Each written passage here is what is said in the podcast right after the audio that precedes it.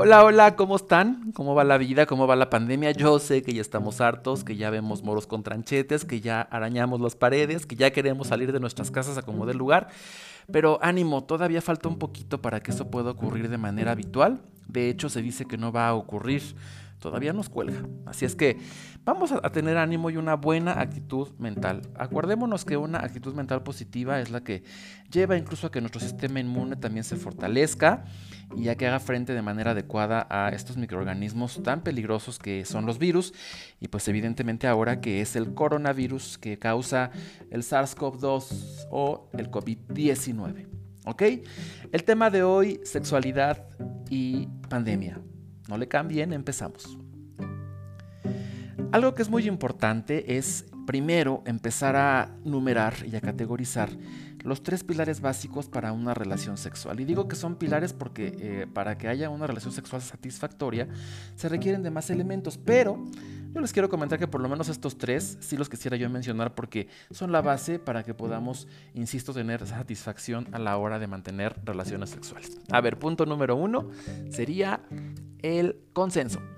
El consenso es eh, evidentemente necesario. Recordemos que cuando uno de los participantes de una relación sexual no tiene un consenso sobre mantenerlas, caemos en violación. El derecho lo tipifica como un acto delictivo y por ende pues no queremos caer en esto. Entonces en este podcast y nos pronunciamos en contra de las violaciones. ¿De acuerdo? El segundo pilar, el respeto. Aunque pudiera parecer que las canciones y que la moda y que faltame al respeto y... Bueno, les voy a decir una cosa, de repente a veces no sabemos ni lo que cantamos o lo que componemos en el caso de los artistas y provocamos confusión en muchas personas, pero el respeto, aunque no lo queramos creer, es un elemento básico y fundamental para mantener una relación sexual adecuada. ¿De acuerdo? Y punto número tres es eh, que se tenga una relación sexual entre mayores de edad. También nos pronunciamos en contra de la pedofilia y todas sus manifestaciones. Así es que mientras mantengamos estos tres pilares, bueno, podemos ir construyendo la casa adecuada de la sexualidad y tener, insisto, relaciones sexuales pues lo más satisfactorias que se puedan. Ahora bien, un estudio realizado por la Organización Mundial de la Salud declaró que en esta temporada de pandemia, desde que inició a finales de noviembre del año pasado y lo que lleva, ha disminuido mucho el contagio de VIH-Sida en los países que es ya todo el mundo que se han visto afectados por esta pandemia. Y esto lo han, lo han ido desmenuzando para hacer el análisis y se han dado cuenta que la falta de socialización y el confinamiento también son parte fundamental para que disminuyan los contagios, en virtud que muchos de ellos eh, son provocados por relaciones sexuales eh, express, por así llamarlo, o por relaciones sexuales entre personas que a lo mejor ni siquiera se conocían y que bueno, fue un rato de calentura y bueno, pues mantuvieron sexo y al final se contagiaron de VIH. Una de ellas por lo menos porque la otra pues ya estaba contagiada, ¿verdad?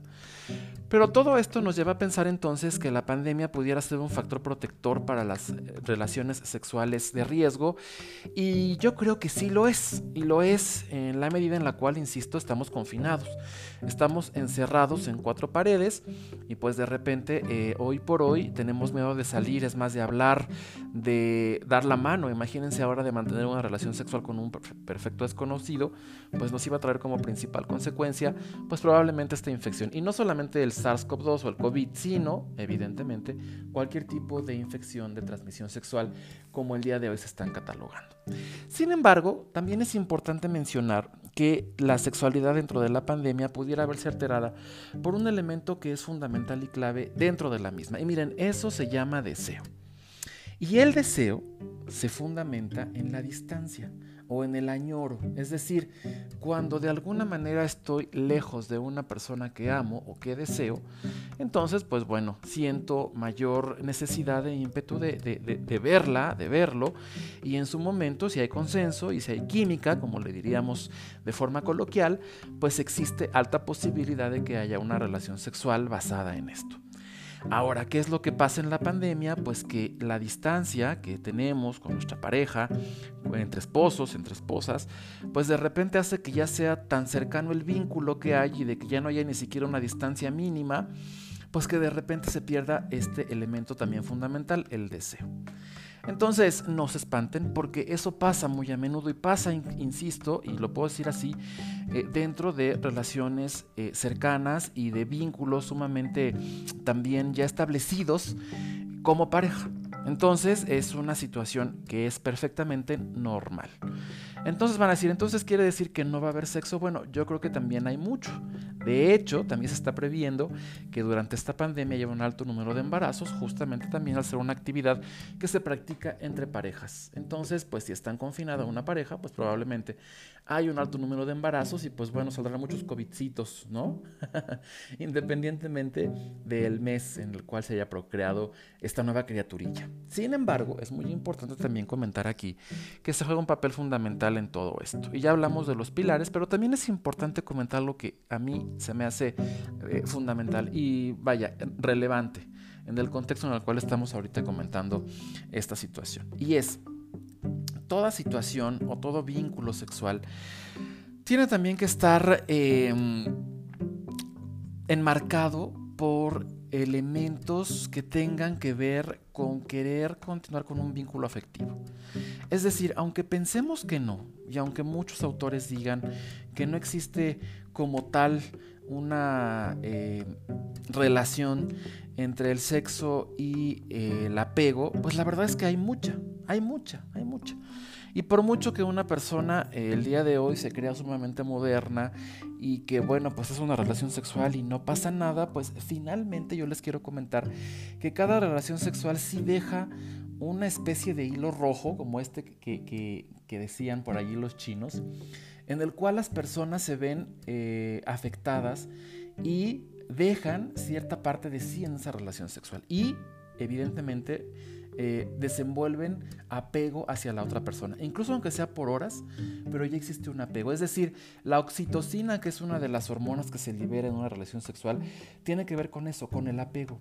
Entonces no podemos decir, por muy racionales que seamos, que no lo hay, porque bioquímicamente hablando existen neurotransmisores que sí favorecen el apego en una relación sexual. Entonces es evidente, y yo lo digo con todas sus letras, que las relaciones sexuales tendrían que buscar el apego con la pareja, el buscar tener una mayor eh, intimidad, no únicamente desde el punto de vista carnal o genital, sino un mayor, eh, no sé cómo llamarlo, un mayor vínculo, perdón por usar a lo mejor esta palabra de una manera reiterada, pero sí un mayor vínculo y un mayor apego hacia con la persona a la que amamos. Por ende, es muy importante que con todo esto, pues las relaciones sean relaciones que no solamente brillen por la satisfacción del mero placer, sino que al final también se vea a largo plazo que floreció un adecuado vínculo entre las personas. También es muy importante comentar el hecho de que la higiene es fundamental. Yo creo que aquí no hay ningún tipo de tapujo. Y por mucho que sí existan también estas, eh, estos aromas, por ejemplo las feromonas, de las que se habla tantísimo, eh, una relación sexual limpia e higiénica, pues también es mayor, mayor, bueno, tiene un mayor grado de satisfacción y eh, pues evidentemente trae también, pues como consecuencia el hecho de que haya una, una mayor confianza, ¿no? Cuando hay por allí áreas en las cuales no están muy limpias, que digamos, pues siempre va a haber desconfianza en que la otra persona pueda llegar hasta ellas y pues bueno, se encuentre con algunas sorpresas no muy agradables por el olor que emanan de estas partes. Entonces, la higiene tiene que ser adecuada. Seguimos también comentando eh, sobre los métodos de planificación familiar, eh, los cuales pueden utilizarse o para la planificación como tal o para la protección de infecciones de transmisión sexual. Y bueno, es muy importante que se sigan utilizando, no porque estemos en pandemia quiere decir que ya no. Entonces, pues de alguna manera, eh, algo que es, también interesante es que, por ejemplo, algunas de las marcas de preservativos en el mundo, pues también han visto alteradas las ventas, pues insisto, porque también ya no hay estas, estas partes en las que eh, haya relaciones sexuales tan eh, frecuentes como a lo mejor antes, antes lo hacían. Las personas que se dedican o que les gusta esta parte como del sexo casual, pues tienen que tener mucho cuidado, no nada más por el contagio de el coronavirus o del eh, COVID-19, sino por el hecho de que hay muchísimos más elementos infecciosos en una relación sexual que pueden traer consigo resultados sumamente desagradables, ¿no? Y hasta incluso crónicos, como es el VIH-Sida. Entonces, con estos elementos que les estoy comentando, vale mucho la pena que reforcemos esto. La sexualidad no es mala, La sexualidad en la pandemia también ha dado un giro importante. Busquemos un vínculo cuando tengamos o cuando mantengamos relaciones sexuales.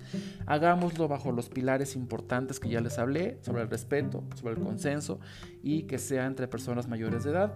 Y punto final para este podcast, pues busquemos que también la otra persona eh, sienta placer.